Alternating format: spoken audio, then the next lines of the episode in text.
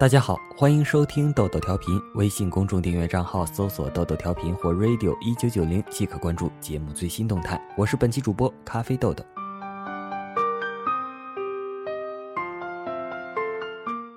那年他刚刚二十五岁，鲜活水嫩的青春衬着，人如绽放在水中的白莲花。唯一不足的是个子太矮，穿上高跟鞋也不过一米五多点却心高气傲的非要嫁个条件好的。是相亲认识的他，一米八的个头，魁梧挺拔，剑眉朗目。他第一眼便喜欢上了，隔着一张桌子坐着，却低着头不敢看他，两只手反复抚弄衣角，心像揣了个兔子，左冲右撞，心跳如鼓。两个人就这样爱上了，日子如同蜜里调油，恨不得二十四小时都粘在一起。两个人拉着手去逛街。楼下的大爷眼花，有一次看见了男人就问：“送孩子上学呀？”男人镇定自若的应着，却拉着她一直跑出好远，才憋不住笑出来。他没有大房子，女人也心甘情愿的嫁给了他。拍结婚照时，两个人站在一起，女人还不及男人的肩膀，他有些难为情。男人笑，却没有说女人矮，却自嘲自己是不是太高了。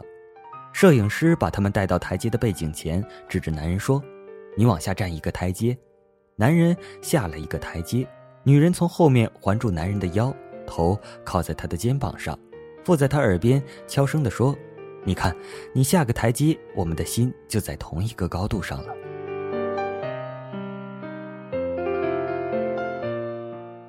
结婚后的日子就像涨了潮的海水，各自繁忙的工作，没完没了的家务。孩子的奶瓶、尿布，数不尽的琐事，一浪接着一浪，汹涌而来，让人措手不及。渐渐的，便有了矛盾和争吵，有了哭闹和纠缠。第一次吵架，女人任性的摔门而去，走到外面才发现无处可去，只好又折回来，躲在楼梯口，听着男人慌慌张张的跑下来，听声音就能判断出，男人一次跳了两个台阶。最后一级台阶，男人踩空了，整个人撞在栏杆上，哎呦哎呦的叫着。他看着他的狼狈样，终于没忍住，捂嘴笑着从楼梯口跑出来。他伸手去拉男人，却被男人用力一拽，跌进了男人的怀里。男人捏捏他的鼻子说：“以后再吵架，记住也不要走远，就躲在楼梯口等我来找你。”女人被他牵着手回家，心想：真好啊。连吵架都这么有滋有味的。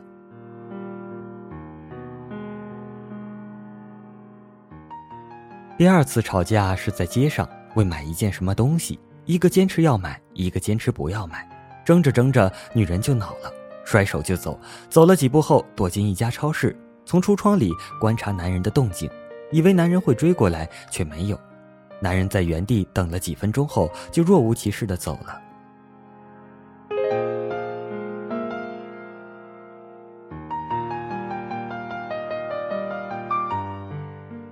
女人又气又恼，怀着一腔怒火回家，推开门，男人双腿翘在茶几上看电视，看见女人回来，仍然若无其事的招呼她：“回来啦，等你一起吃饭呢。”男人揽着女人的腰去餐厅，挨个揭开盘子上的盖，一桌子的菜都是女人喜欢吃的。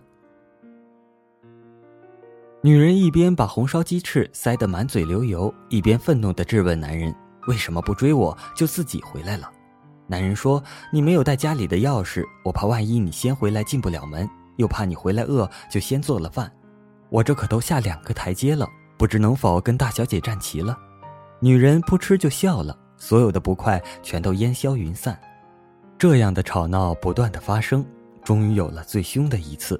男人打牌一夜未归，孩子又碰上了发高烧，给男人打电话关机，女人一个人带孩子去了医院。第二天早上，男人一进门，他窝了一肚子的火，噼里啪啦的就爆发了。这一次是男人离开了，他说吵来吵去，他累了，收拾了东西，自己搬到单位的宿舍里去住，留下女人一个人面对着冰冷而狼藉的家，心凉如水。想到以前每次吵架都是男人百般劝慰，主动下台阶跟他求和，现在他终于厌倦了，爱情走到了尽头。他再也不肯努力去找台阶了。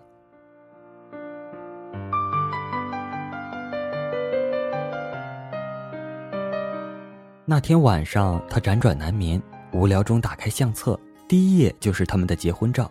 他的头亲密地靠在他的肩膀上，两张笑脸像花一样绽放着。从照片上看出，他比他矮了那么多。可是女人知道，他们之间还隔着一个台阶。女人拿着那张照片，忽然想到，每次吵架都是男人主动下台阶，而女人自己却从未主动上一个台阶，为什么呢？难道有他的包容就可以放纵自己的任性了吗？婚姻是两个人的，总是他一个人在下台阶，距离当然越来越远，心也会越来越远。其实他上一个台阶也可以和他一样高啊。女人终于拨了男人的电话，只响了一声，男人便接了。原来他一直都在等他去上这个台阶。幸福有时候只需要一个台阶，无论是他下来还是你上去。只要两个人的心在同一个高度，和谐的震动，那就是幸福。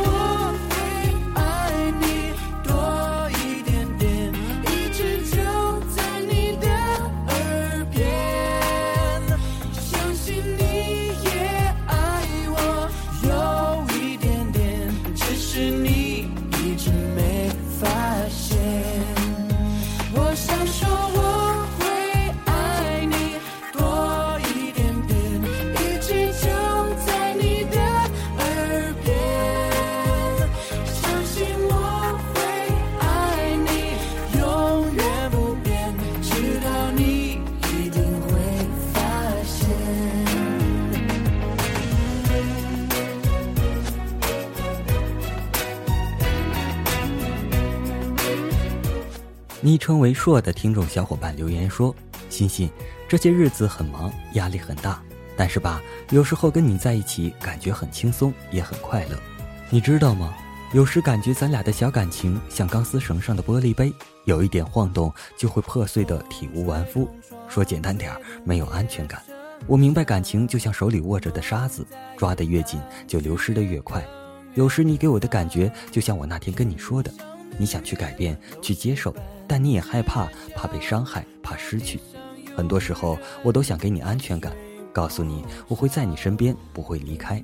但又怕给你压力，适得其反。我承认你说的对，我爱较真。我告诉你为什么？你说的每一句话，我都会很认真的对待，因为就像人家说的那样，捧在手里怕摔了，含在嘴里怕化了。对别人，我很少较真儿，工作例外。真的，有的时候特别为难，感觉进退两难。我知道你怕伤害，我也怕你的心受伤害，我舍不得。欣欣，我没跟家里说咱俩的事，也是因为怕给你压力。有的时候也想说，想让你觉得有安全感。我希望有一天你能敞开心扉，不管到时候你身边的人是不是我，我都会为你感到高兴、开心。假如有一天你能敞开心扉的接受我，我想我早就乐得屁颠屁颠的了。你是我再次动心的女人，我也是受过伤的人，虽然也许会再次受伤。但我也不怕，起码我都努力过了，我也不会后悔。不管将来咱们什么结果，我也觉得现在的你给了我很多美好的回忆。欣欣，七夕快乐！我希望你能放下包袱，轻装上阵，也期待有一天你能再次敞开心扉，大胆的爱。起码现在有我陪在你的身边呢，我爱你。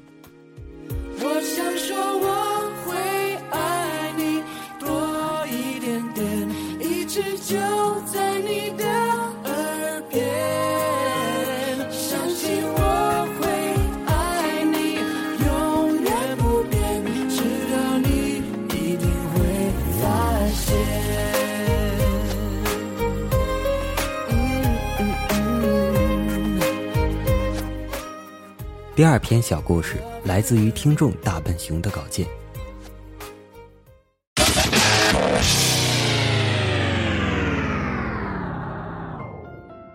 有一个在读高中的男生，很内向，不爱说话，心里却藏着好多事。内心孤独的他，想到了用文字来诉说自己的内心世界。他从当时叫做“男生女生”的刊物上找到了几条别人发的交友信息，按着上面的地址写了五封信。每个地址一封，内容很简单，只是说是否愿意聆听他的内心世界，和他一起交流。落款是回信地址。把信投进邮箱以后，他每天坐在教室里等，时间一天一天的过去，却没有回信。直到半个月后的一个晚自习课间，收到了一封来自山西某县的回信，他很激动，也很高兴。信中写道：“收到我的信，你一定很惊讶吧？其实你的信不是写给我的，但我同学在男生女生杂志刊登了交友信息，收到的信实在是太多了，压了厚厚的一摞。他本不想给你回信的，是我想写信，就跟我同学要了一封，就从那一摞信中抽中了你的。”我愿意聆听你的内心世界，落款是他的回信地址，是一所中学。就这样，他们通过文字信件交流着。女孩称男孩石头，男孩叫女孩雨姐，可实际上男孩比女孩大。河北承德到山西某县一周只能收到一封信，收到后当天就写回信，第二天寄出去。在信里，他们互相诉说着自己的内心世界。距离很远，感觉却很近。忽然有一段时间，男孩有近一个月的时间没有收到女孩的信，男孩很着急，心想着是不是女孩不理他了。又过了几天，女孩的信到了，男孩迫不及待地打开信封。看完信的那个晚上，男孩哭了。女孩信中说，这么久没回信的原因是他爸爸去世了。男孩回信对女孩说，以后石头疼你，一辈子保护你。他们就这样互相支持、互相鼓励着对方。到了男孩读高三、女孩读高二的时候，女孩说她学的地理历史不好，有点厌学的意思。男孩心里很着急，就回信对女孩说要好好学习，先不要写信了。如果你考不上本科学校，石头就再也不跟你联系。女孩一连回了几封信，要求男孩回信，可男孩都没有回。男孩最终只考上了一所普通的专科学校，一直到女孩高中毕业都没有给女孩寄过信。直到女孩打电话告诉他自己考上了本科大学，男孩心里很高兴，但对女孩也是忽冷忽热。其实，男孩一直偷偷喜欢她，只是考虑到各方面的东西不敢说出那句话，只是在以往的信中有些轻描淡写。女孩不知道，其实她没有收到男孩信的这些年里，男孩一直写着，只是没有寄出去罢了。有厚厚的一大摞没寄出去的信，男孩心里也天真的想着，如果是不是有一天，女孩会把男孩寄给他的信都卖了，换九块钱，说走吧，我们去领证。男孩疼女孩，却只能偷偷的疼，因为他们距离好远。男孩没有钱，再后来大学期间，他们就一直电话联系，只是女孩打给男孩的比较多。男孩也一直鼓励着女孩，给她各种各样的支持，各种出谋划策，逗她开心。只要女孩的电话打来，他就会放下手头的一切去陪她聊天。女孩大四考研的时候，每天都会很晚睡。半夜回宿舍的路上给男孩打电话，每次男孩都从床上爬起来，偷偷的跑出去接她的电话。每次打电话都会逗她笑，其实男孩都是故意的。因为他听见女孩爽朗的笑声，男孩会感觉很幸福。后来，女孩打电话问男孩说考什么学校的研究生，有一所学校就在男孩工作的城市。男孩特别希望女孩能够过来，可是还是没有勇气说出来，因为这些年以来，他一直怕，怕自己说出那句话以后没有结果。他也对自己没有信心，认为女孩不可能会喜欢他。女孩也从侧面说了很多不喜欢哪所学校，最终女孩报了上海一所大学的研究生，可是没有考上，就从山西回到老家考上了老师。二零一三年十月六日，他们通电话的过程中，女孩生气地对男孩说：“石头，你能不能对我好点？”石头说：“要怎么对你才算好？”女孩说：“你怎么对你女朋友的，就该怎么对我。”石头狠了狠心，说了那句：“那你做我女朋友吧。”女孩以为是在开玩笑，就说好啊。可男孩是认真的。女孩考虑了一下，就答应了。之后，男孩每天会给女孩打电话，早上叫她起床吃饭，中午叫她午睡，晚上陪她聊天。女孩经常对男孩说：“你不能对我这么好。”男孩说：“我舍不得不对你好。”一天，女孩打电话对男孩说：“想到男孩工作的城市看海。”男孩请好了假，等着女孩。这是他们第一次见面，心里很紧张。女孩是去九寨沟玩完了，直接坐火车去河北秦皇岛。男孩陪她去了海边、浴场。只是仅有匆匆忙忙的两天，女孩就从北戴河去了北京找同学，男孩又给女孩订了去大同的卧铺。两天后，他们决定一起去大同。惊讶的是，两人的卧铺相隔了两天订票，却订在了同一节车厢，仅仅相差了四个铺位。难道这就是天意？之后，他们在大同玩了三天。男孩知道女孩喜欢吃葡萄和香蕉。一次，女孩还在睡，男孩偷偷出去买了葡萄和香蕉。等到女孩醒来的时候，发现喜欢吃的东西都在跟前。男孩一颗一颗的喂她吃。女孩对男孩说：“你就是现在最疼我的人了。”可是恐怕我们没有结果。男孩很怕失去女孩，所以越发的对女孩好。因为女孩不知道，男孩偷偷喜欢了她整整十年了。很快，大同之行结束了，他们各自回到了自己的城市。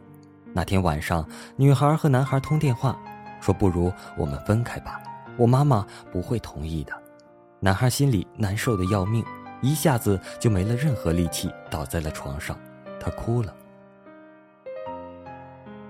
哽咽着对女孩说：“不要离开我，让我疼你，照顾你吧。”女孩心里也很心疼，男孩就说：“那好吧，我们分开。”转眼到了当年的冬天，快过年了。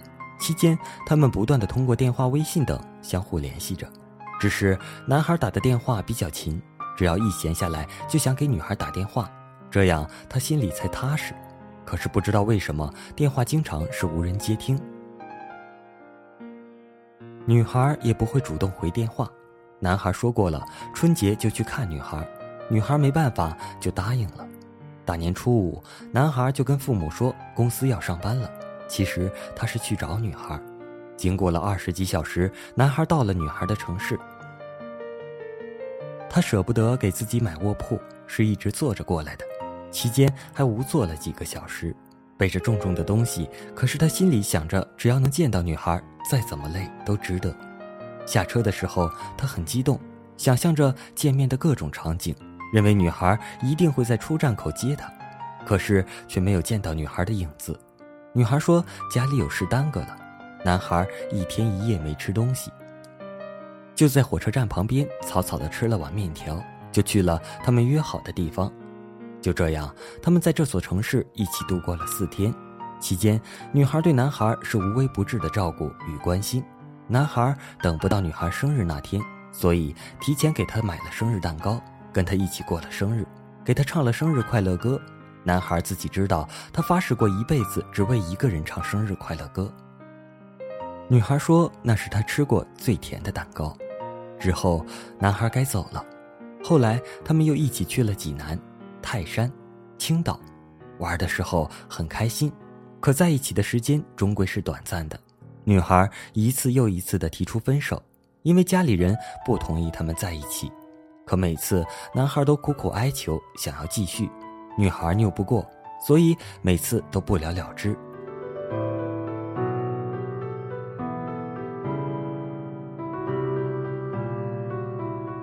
因为其实女孩心里也特别心疼男孩。喜欢他，只是迫于家里的反对，自己又左右为难，也很痛苦。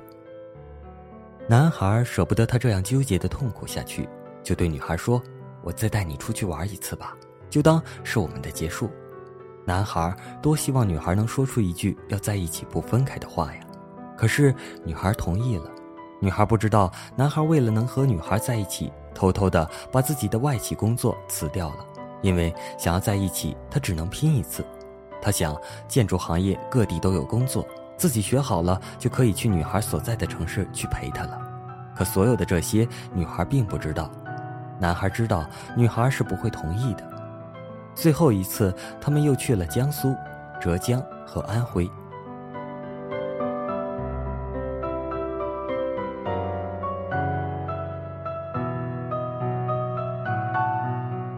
分别后，男孩偷偷的在半路上上了和女孩同一列列车。凌晨两点，把女孩在卧铺上叫起来，看见女孩高兴、激动、惊讶的表情，男孩笑着说：“别生气，没有提前告诉你，就是为了给你一个惊喜。两个人坐在一起聊了好久才去睡。见面的时候，女孩发现男孩的脖子被晒得很黑很黑，就问是怎么回事。男孩说了实话，女孩心疼的哭了，对男孩说：“你怎么这么傻呀？”男孩笑了，说：“只要能和你在一起，能让我疼你、保护你，这都不算什么，没事，不痛的。”女孩心疼的把各种护肤和防晒品往男孩脖子上抹。后来两个人都哭了。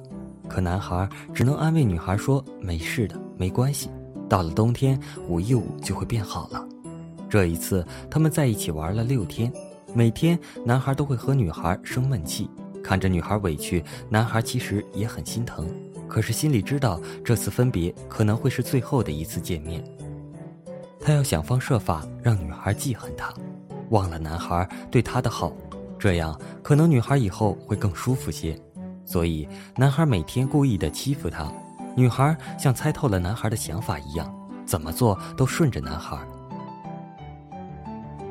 只是到了最后一天，女孩再也忍受不住了，便大哭了起来。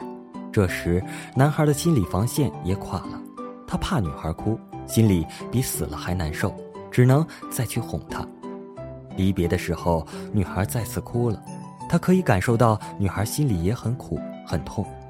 男孩知道他尽力了，只是生活中有些事真的没办法吧？仿佛当今社会中年轻情侣最大的阻碍还是双方的父母。男孩只有成全她，不再让她更难过。他不高兴，男孩觉得更心疼、更难过。其实女孩哪里知道，男孩付出的远远不止这些。为了女孩，他几乎失去了一切，把女孩当做了最后的救命稻草。可最终，女孩也放弃了他。无法言喻的痛充斥着男孩的内心，每天找朋友用酒精麻痹自己，这样才能让他睡得更安稳。为了成全女孩，他毁了自己的一生。希望故事的结局是女孩将来的生活会很幸福吧？也许那就是最圆满的结局。大多数人认为男孩太自作多情，不过也许他们如果能坚持争取一下，也不会没有在一起的可能。因为生活中这种情况很普遍。也不乏成功的小情侣，父母的爱终究会包容儿女的任性，也许这就是天意吧。望遗憾远离我们的爱情。最后一位听众小伙伴点了一首给你们，送给他的朋友甘卷，祝愿他新婚快乐，幸福美满，早生贵子。好了，今天的豆豆调频就播送到这里了。微信公众订阅账号搜索“豆豆调频”或 “radio 一九九零”即可关注节目最新动态，与主播互动等。我是本期主播咖啡豆豆，我们下期再见。是特别的缘分，才可